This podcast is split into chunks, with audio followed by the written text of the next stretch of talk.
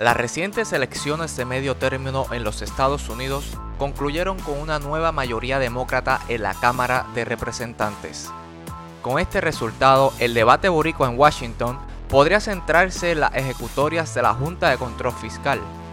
La perspectiva de los políticos en Puerto Rico está dividida. Por un lado, algunos afirman que el control demócrata puede suscitar cambios significativos en la política pública sobre Puerto Rico. Confían en que los demócratas emplacen a la Junta para pedir mecanismos menos onerosos que garanticen el pago a los bonistas mientras que para otros implica un peligroso choque con el Senado y con Casa Blanca, lo que podría redundar en un tranque legislativo y en una mayor confrontación. Una de las mayores críticas de los líderes demócratas hacia Trump ha sido la respuesta federal tras el huracán María. Allá en la metrópolis, este debate fue importante en varias instancias de poder.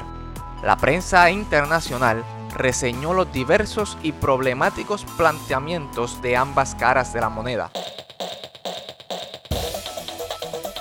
Así las cosas, las figuras claves en la próxima sesión de la Cámara podrían ser las siguientes. Nancy Pelosi, congresista de California, se vislumbra como la próxima speaker de la Cámara. Ha denunciado enérgicamente la respuesta federal a la emergencia en Puerto Rico por el huracán. Ha afirmado que todavía queda mucho trabajo por realizar para la reconstrucción de la isla. José Serrano de Nueva York presidiría el subcomité de asignaciones de la Cámara. También es el enlace con la comisionada residente Jennifer González en asuntos sobre la isla, incluidos los esfuerzos a favor de la estadidad. Por su parte, Richard Neil debe ser el próximo presidente del Comité de Medios y Arbitrios. El año pasado estuvo de acuerdo con la idea de establecer una tasa tributaria más baja para las empresas foráneas en Puerto Rico. Raúl Grijalva de Arizona con toda probabilidad presidirá el Comité de Recursos Naturales. Este comité tiene la principal jurisdicción sobre los asuntos de Puerto Rico. Grijalva ha cuestionado el pago de la deuda. Ha dicho que mientras no haya desarrollo económico, es insostenible que se siga pagando nuestra exorbitante deuda. También ha criticado las medidas de austeridad tomadas por la Junta.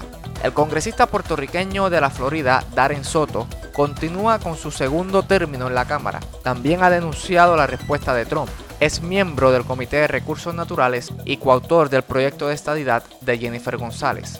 La neoyorquina Nidia Velázquez es el enlace principal de Pelosi y el líder demócrata del Senado, Charles Schumer, afirma que la prioridad en Puerto Rico tiene que ser la reconstrucción, el Medicaid y revisar el impacto de la reforma contributiva federal en la isla.